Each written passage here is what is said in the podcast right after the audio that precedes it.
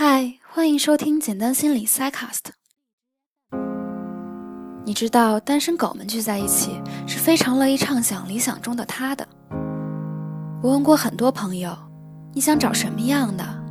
基本上答案可以分为两类，有的说喜欢和自己相似的人，比如一个比较内向的朋友，希望能找到和他一样内向的女朋友，两个人安安静静的，多美好。也有人喜欢和自己完全相反的人，另一个内向的朋友就希望找一个开朗的人，希望对方能让自己稍微外向起来。听起来都有道理。在找对象这事上，有的人觉得同性相吸，相似的人在一起比较舒服；有的觉得异性相吸，不同的人在一起新奇好玩。你觉得呢？心理学研究者支持相似相吸，双方共同点越多，就越喜欢彼此。这种共同点包括态度、价值观、性格、人格特质、处事风格等等。如果你是一个悲观的人，那么可能更愿意与同样悲观的人待在一起，而不是那些整天积极、阳光、满嘴正能量的人。但也有人会觉得，也有很多差异很大的情侣在一起也很幸福啊。如何解释这些情况呢？之所以人们认为相异相吸，有可能是因为人与人之间相似性起作用的方式很巧妙，导致它误导了人们相信我们互相吸引，是因为我们不一样。比如，知觉到的相似，就会带给我们这种错觉：两个人实际上是否存在很大差异并不重要，只要我们彼此认为对方和自己是相似的就好了。研究表明，相比于真实相似，知觉到的对方和自己的相似程度，无论是在第一次见面时，还是长远来看，都能够更好地预测亲密关系的成功以及关系满意度。在某种程度上，人们似乎是和幻想中的伴侣结婚，他们爱上的是某一种人，然后把伴侣想象成这种人。这种构造美满形象是有助于维护亲密关系的。在另一方面，他也解释了为什么人们实际上被和自己很不同的人所吸引，就是因为这种知觉错觉，使得双方紧密联系在一起。第二个原因可能是某个核心特征的相似，比起其他次要方面的相似更为重要，比如双方的处事风格。态度和价值观上的一致，可能比是不是都爱吃香菜更重要。也许外人眼里会觉得，他都这样了，你还能忍得了？但其实某些存在差别的地方，也许并不是伴侣真正在乎的，更不成为他们彼此吸引的原因。第三个原因，可能是对方和我们的理想自我相像。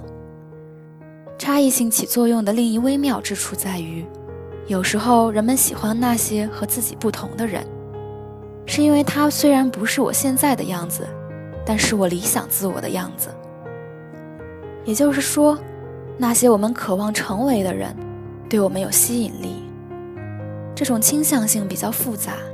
如果那些人远超过我们的理想自我，而令自己相形见绌的话，这种威胁感和卑微感是非常不快的。但如果那个人只比现在的我好一点点，那么他带给我的就是默默的鼓励，而不是羞辱了。那么，相似性是在一起的全部前提吗？电影《龙虾》虚构了一个反乌托邦世界，在这个世界中，婚恋受到严格的规定控制，并且有强硬的价值判断，单身是有罪的，夫妻是要匹配的，单身的人被集中在一个酒店中。他们有四十五天来寻找配对的伴侣，不然就会被强制转化成一种动物。单身狗的噩梦成为了现实，单身真的会变成狗。最讽刺的是，这个世界规定，可以结为夫妻的两人必须有相同之处，而被认可的匹配都是些非常肤浅、表面的机械的共同点，都会流鼻血，都瘸腿，都近视。一位男士为了与天生经常流鼻血的女伴尽快结婚，每天需要撞桌子来故意让自己也流鼻血。太拼了，没有 match，创造 match 也要配。电影无疑是荒谬的，但现实生活的人们，又何尝不是五十步笑百步呢？世俗规定家境、学历、收入般配，是否是荒谬的呢？有些相同点并不是外人可以看到、可以评头论足的般配，但却使两人心灵相通。这种微妙而含蓄的相似，也许不能被官方认可，但却能把两人紧紧联系在一起。最后来解释一下最初的迷思：有一些看起来明明不一样的人，在一起很幸福的原因是什么？的确，相似很重要，但我们也承认互补性的存在。在亲密关系中，互补性让看似不同类的行为共存。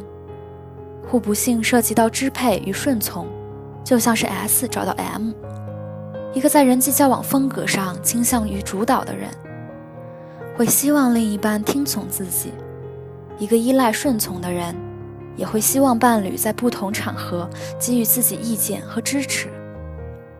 所以，互补性的存在基于一个前提，即两人有共同的目标，而你具有的特性正是我所缺的。它更多指向具体的技能或习惯，而非深层人格特质或价值观。因此，互补的背后还是相似性。毕竟，抖 S 和抖 M 也都是认可并接受 SM 的啊。两人的核心观念不冲突，又在行为能力上互补，这也许是关系最佳的组合状态。在寻找人生另一半这件事上，并没有对错标准之分。而我一个单身狗在这儿谈论择偶标准，又有什么用呢？以上就是本期 Cycas 的全部内容了，谢谢你的收听，记得订阅我们，我们下期再见。